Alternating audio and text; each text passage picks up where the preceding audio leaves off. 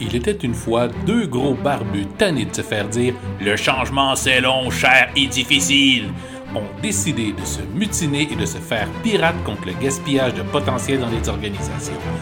Voici leur histoire. Bonjour à tous et bienvenue au podcast de Go Pirate, épisode numéro 3. Aujourd'hui, on parle de pirates. Mon nom est Maurice Lefebvre, coach pirate, et aujourd'hui, on va parler pirates.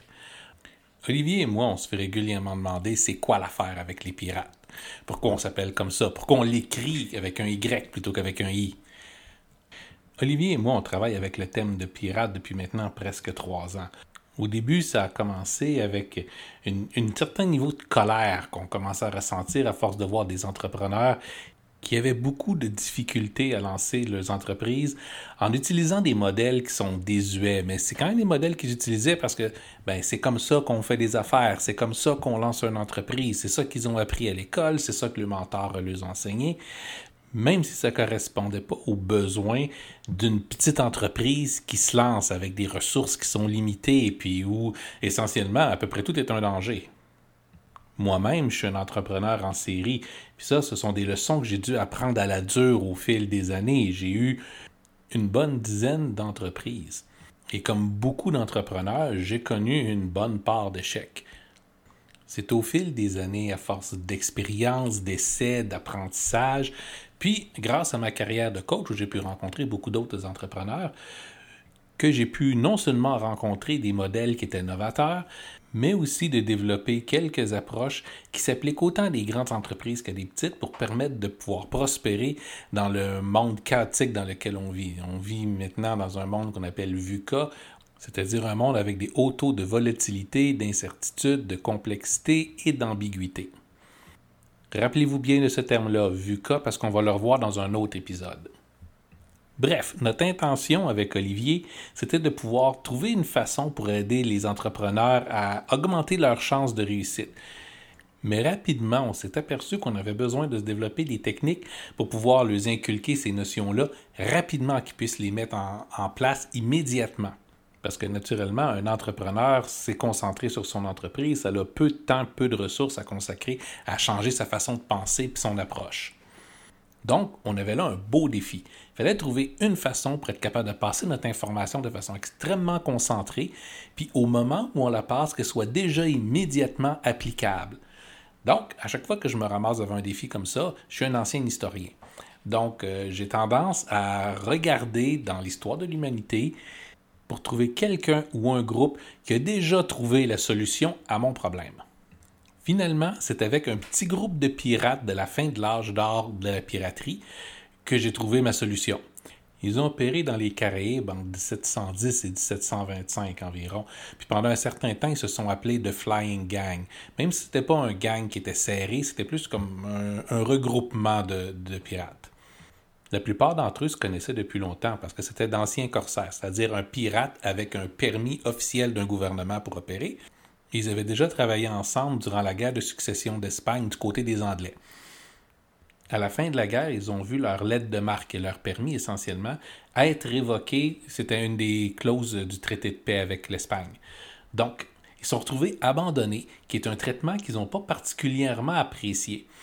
La fin de la guerre a également causé un influx assez important de marins au chômage, causant une chute de salaire puis une perte d'opportunités.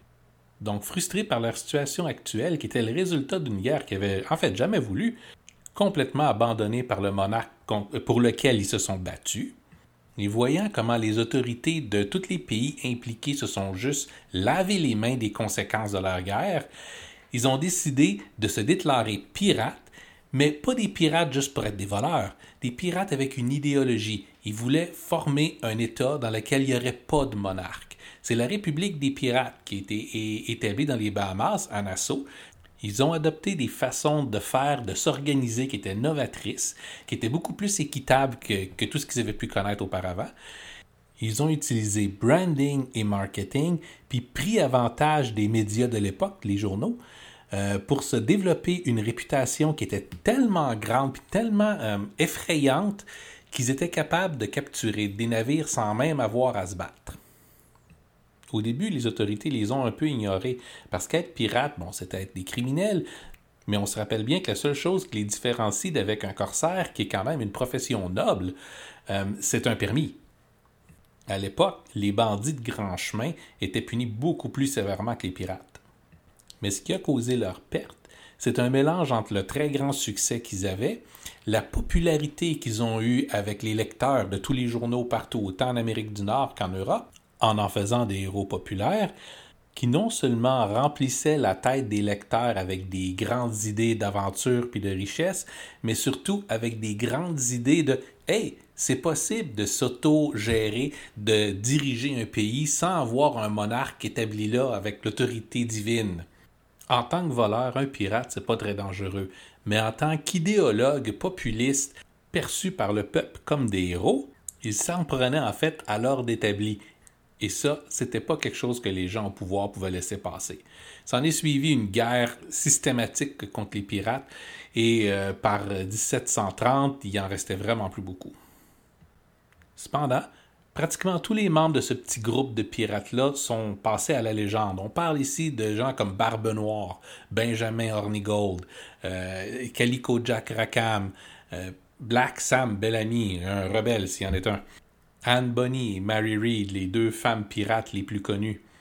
Charles Vane, Edward England. Donc, tous des noms qu'on se rappelle encore aujourd'hui parce qu'ils ont eu un impact véritable. Là, je sais pas si ça paraît, mais je me retiens vraiment fort. C'est la troisième fois que j'enregistre cet épisode-ci, puis ça se transforme toujours en un cours d'histoire de 45 minutes. Fait que je vais arrêter ça là. Puis on va regarder en quoi ce que ces pirates-là ont accompli est encore d'actualité aujourd'hui, puis comment on peut l'appliquer dans les entreprises modernes. Vous vous rappellerez que dans l'épisode 1, on a vu neuf tendances que les entreprises progressistes utilisent pour essentiellement jeter le livre de règles sur comment faire des affaires, puis réinventer c'est quoi être un entrepreneur, puis comment est-ce qu'on peut gérer des, des entreprises qui sont décidément modernes. On va s'en rappeler assez rapidement. Le premier, c'est un passage d'une mentalité axée sur les profits uniquement à une mentalité axée sur les valeurs et la raison d'être, qui ne veut pas dire que les profits n'ont plus leur place, c'est juste que c'est plus le seul focus de l'entreprise. La seconde tendance était de passer des pyramides hiérarchiques rigides à un réseau d'équipes euh, semi-autonomes.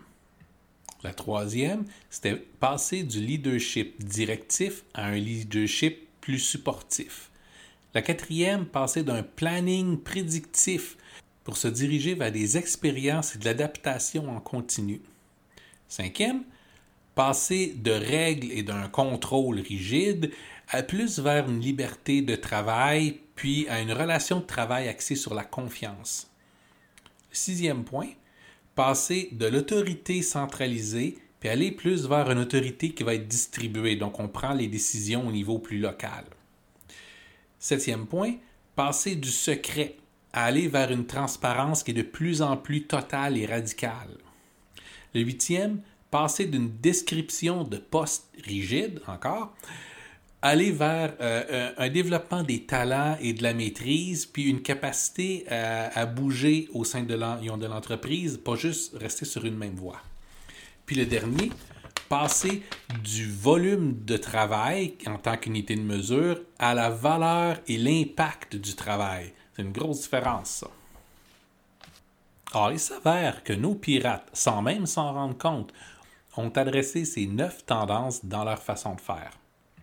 Donc, Olivier et moi, on a simplement adapté les anciennes techniques de gestion et de leadership des pirates et on les a modernisées on a mis en place une espèce de, regroupement ou de guilde, si on veut, pour des entrepreneurs qui souhaitaient mettre de côté les façons de faire établies puis adopter nos approches pirates.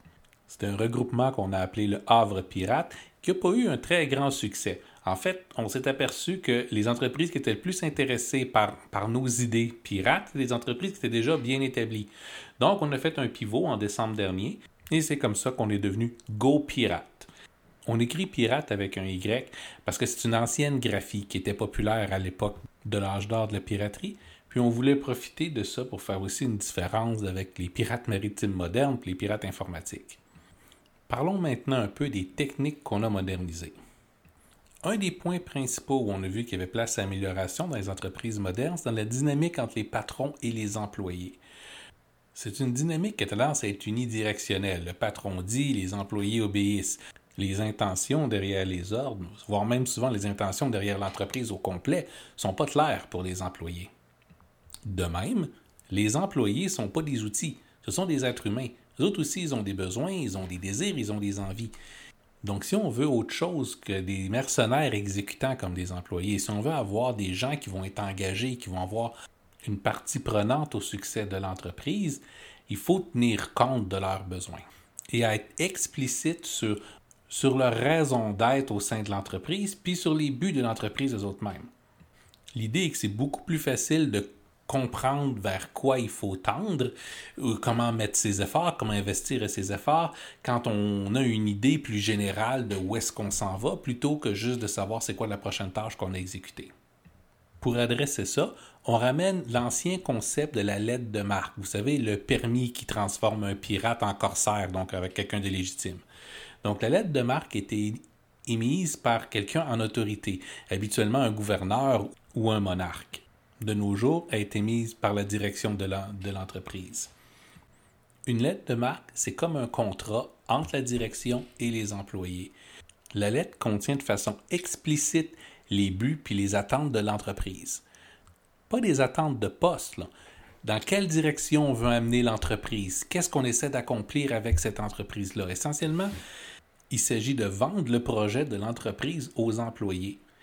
Naturellement, les employés peuvent négocier leur lettre de marque aussi. Établissez les dynamiques qui vont faire que tout le monde va avoir envie de participer ensemble au projet commun qui est l'entreprise. On a également parlé que les entreprises progressistes ont tendance à utiliser un modèle organisationnel avec des équipes autonomes distribuées. Et ça, ça fait peur à plus qu'un patron. Mais rassurez-vous, un modèle avec des équipes autonomes ne veut pas dire que votre entreprise devient un vrai pandémonium. Les pirates eux-mêmes n'aimaient pas se faire dire comment agir. Mais pensez, vous avez un équipage complet de brigands et d'anciens soldats avec leur tempérament, leur ego, puis pas mal trop de rhum, dans un navire souvent trop petit, puis pendant des mois à la fois. On va s'entendre que c'est une situation qui peut être vraiment explosive si on n'a pas une coupe de règles de base et c'est comme ça qu'est né le fameux Code des pirates. Chaque équipage créait son propre code avec ses propres règles, toujours tenu pour être relativement court. Hein. On n'a aucun exemple de code qui reste plus que 20 règles dessus. La raison à ça, c'est que la plupart des pirates ne savaient pas lire, donc ils devaient connaître chacune des règles de leur code par cœur, parce que les conséquences pour transgresser le code sont particulièrement graves. Les sanctions vont de la perte d'une part du butin au renvoi du pirate, quelquefois même abandonné tout seul sur une île déserte, ou pour les cas les plus graves, simplement l'exécution. Si on compare ça avec les règles d'employés actuelles, on a souvent des dizaines et des dizaines de règles qui vont adresser le fait que quelqu'un a fait quelque chose qu'il n'aurait pas dû faire une fois il y a 15 ans. Chez les pirates, ça n'existe pas. Donc, les petites infractions vont être euh, adressées sur le moment, puis toujours selon les circonstances actuelles. Ce qui rentre dans le code pirate est uniquement des choses extrêmement importantes pour l'ensemble de l'équipage, parce que ce code pirate-là est écrit euh, par, l'équipage ensemble, puis signé par tout le monde. Les règles du code sont les mêmes pour tout le monde, du capitaine au matelot. Les versions modernes du code pirate, celles qu'on fait faire aux gens en entreprise, ont tendance à être euh, moins drastiques que ça. Mais ils vont quand même servir à établir des règles de base pour que les équipes souvent relativement autonomes, puissent travailler ensemble, même au sein des équipes. Comment on gère une rencontre, par exemple, ou les communications? On peut aussi utiliser ce code-là pour développer des, certaines habitudes au sein de l'équipe. Euh, quitte à ce qu'on les enlève avec le temps puis on les remplace par d'autres. Hein. Un code pirate, ça peut être dynamique autant qu'on en a envie, tant et longtemps que l'ensemble du groupe est prêt à signer le nouveau code. On peut même avoir plus d'un code pirate au sein d'une entreprise. Souvent, on va voir chacune des équipes qui vont faire leur propre code pour, les règles à l'interne, puis en avoir un d'établi à la grandeur de département ou de l'entreprise au complet pour savoir comment est-ce que les différentes équipes peuvent interagir ensemble s'ils sont dans un milieu qui n'est pas nécessairement hiérarchique. On voit même des gens qui vont prendre le code et prendre la lettre de marque, puis utiliser ça pour leur recrutement. Dans le sens que quand ils rencontrent un candidat, ils montrent les deux documents, puis, ils font bien comprendre c'est dans ça que tu t'embarques, c'est ce que c'est ça que tu veux. Ça a l'avantage pour un nouveau candidat que les, que les fonctionnements de l'entreprise sont clairs. Un autre élément pirate qu'on ramène, c'est celui du leadership dynamique. Ça, ce que ça veut dire, c'est que, bon, dans une entreprise traditionnelle, les leaders sont soit engagés dans une position de leadership ou ils sont promus à cette position-là. Et c'est ça qui est ça. Chez les pirates, un leader est leader parce qu'il apporte quelque chose à l'équipage, un avantage particulier. Puis euh, on peut être leader dans certaines situations, puis on peut se faire remplacer par un autre plus tard. Chez les pirates, il y a des rôles de leader naturels, il y a des rôles de leader élus.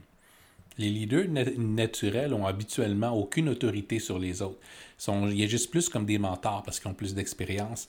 Puis naturellement, les différents groupes au sein de l'équipage vont en regarder un ou deux qui sont dans leur groupe pour avoir leur avis de spécialiste avant de prendre une décision, quand c'est pertinent. Ils avaient aussi des leaders de type plus gestionnaire, comme le capitaine ou le quartier maître. Ce sont des leaders avec des domaines bien définis, qui ont d'autorité au sein de leur domaine. Mais il faut jamais oublier qu'ils sont élus par le reste de l'équipage, c'est-à-dire qu'ils peuvent être enlevés de leur poste si l'équipage ne se sent pas assez bien servi par eux. Vous avez juste à réfléchir aux différents types de patrons que vous avez eus dans votre vie. Certains, vous aviez envie d'y suivre, d'autres, pas du tout. Ben, pour les pirates, si une majorité n'a pas envie de vous suivre, mais ils vont vous changer pour quelqu'un qui veut suivre. Ce qui fait que tout l'équipage va demeurer engagé aussi. Ce qui fait aussi que les gens qui sont en charge ne peuvent pas s'asseoir sur leur laurier. Leur but est constamment de pouvoir aider l'équipage à faire un meilleur travail puis à amener la prospérité à tout le monde. Donc, par moment, ils vont porter le chapeau de servant leader. Donc, donc leur travail est de fournir aux équipes ce qu'elles ont besoin pour atteindre le succès. À d'autres moments, cependant, c'est leur rôle d'être autoritaire. Un capitaine, par exemple, avait autorité absolue durant un combat. Mais en dehors du combat, son autorité était loin d'être absolue. C'est un peu similaire avec le quartier maître. Sur l'application des règles que les pirates avaient eux-mêmes déterminées, le quartier maître avait l'autorité absolue. Sur le reste, son travail consistait à s'assurer que tout le monde performe à leur maximum en tant que tel, c'est un rôle qui va ressembler un petit peu à celui d'un entraîneur. Tu le payes pour qu'il te pousse dans le dos, mais c'est quand même toi qui le payes. Fait que si jamais ton entraîneur ne te plaît pas, tu le remplaces. Ça demande donc un certain niveau d'équilibre euh, de la part du quartier maître. Chez nos clients, on va retrouver toutes sortes de rôles de leader, pas nécessairement des capitaines et des quartiers maîtres. Mais il y a plusieurs entreprises qui vont quand même élire le chef d'équipe, par exemple. Et bien que moi, j'ai jamais rencontré une entreprise qui soit allée jusque-là, il y a des entreprises progressistes que c'est l'ensemble du management, incluant le CEO, qui va être élu par les employés. Imaginez travailler dans un environnement doivent constamment garder la confiance des employés pour demeurer dans leur position. On parle plus de règne ici. La transparence n'est pas optionnelle. Vous savez, quand on, garde le secret dans les entreprises, peu importe la raison qu'on va avoir, soit parce qu'on décide que on juge que ça ne concerne pas les employés, ce qui se passe pour vrai, ou les états financiers, ou les difficultés que l'entreprise va avoir, ou les bons coups qu'elle va avoir, ou les changements qui vont arriver. Mais si on communique pas ça, on brise une confiance.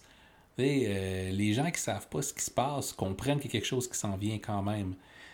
Donc, établir un milieu de transparence au sein d'une entreprise, c'est à la fois établir un milieu de respect puis un, établissement de confiance avec les employés. On peut donc créer une discussion sur absolument tout ce qui touche à l'entreprise.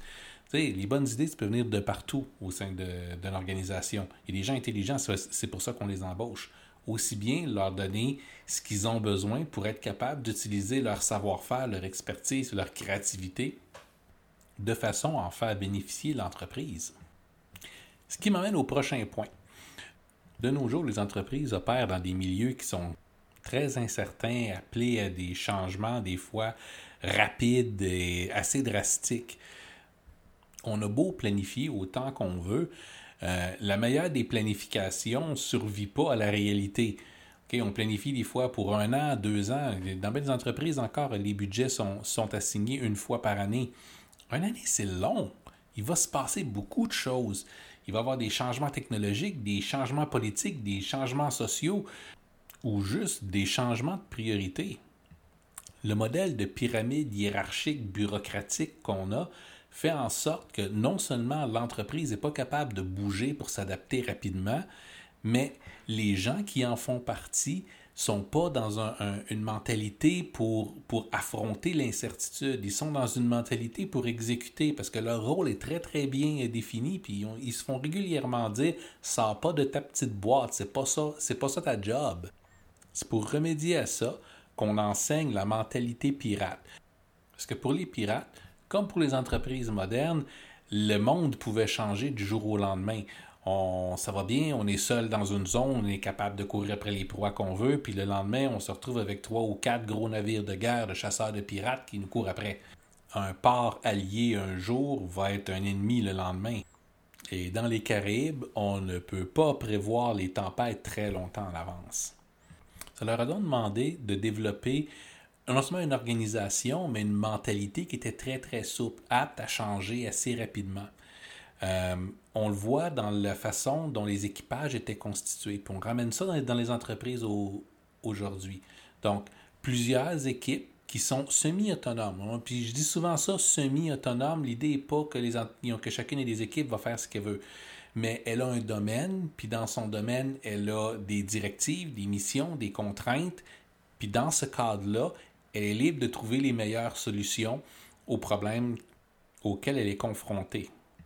Puis ça, ça a pour effet de faire passer la discussion de tâches à livrer à une valeur qu'on essaye d'atteindre. OK? Ce, changement-là de, de tâches exécutables à valeur désirée est un des éléments clés pour développer le genre de mentalité pour être capable de s'adapter, d'innover, d'être créatif constamment. Puis en même temps, ça modifie le fondement de la gestion de l'entreprise. À partir de ce moment-là, un gestionnaire est plus là pour s'assurer que les tâches soient faites, mais est là pour être capable de communiquer correctement quelle valeur on veut atteindre. Puis là, les équipes sont assez autonomes pour être capables de trouver la meilleure façon pour livrer cette valeur-là. C'est une dynamique qui est assez différente, qui demande quand même un shift majeur dans la façon de concevoir le travail. Et heureusement, encore une fois, les pirates arrivent à la rescousse avec le concept de mission. Donc, c'est un concept qu'on a modernisé encore. L'idée est simple. Dites quelle est la valeur que vous souhaitez obtenir? Pas le résultat précis, mais la valeur générale que vous souhaitez obtenir. Vous pouvez proposer une stratégie, puis ça, l'équipe va être capable de vous en proposer une autre si eux en connaissent une qui va être meilleure puis rajouter des contraintes, que ce soit du budget, que ce soit du temps, que ce soit euh, des outils utilisés, peu importe. Donc, ça va créer une espèce de bac à sable. Pour livrer votre valeur, l'équipe qui reçoit sa mission est capable de poser les gestes qu'elle a à poser à l'intérieur des contraintes que vous lui avez données pour trouver la meilleure façon de vous livrer votre valeur. Le concept de mission est probablement le plus important de ceux qu'on enseigne aux gens. Donc, euh, on va en reparler dans plusieurs épisodes à venir. Bon, il y a encore plein d'autres choses qu'on pourrait parler, mais ça vous donne un aperçu de c'est quoi notre affaire de pirate. Et c'est ce qui conclut notre épisode d'aujourd'hui. Merci beaucoup d'avoir écouté. Si ce n'est pas déjà fait, n'hésitez pas à suivre la page Go Pirate sur LinkedIn et on se retrouve dès la semaine prochaine. Au revoir.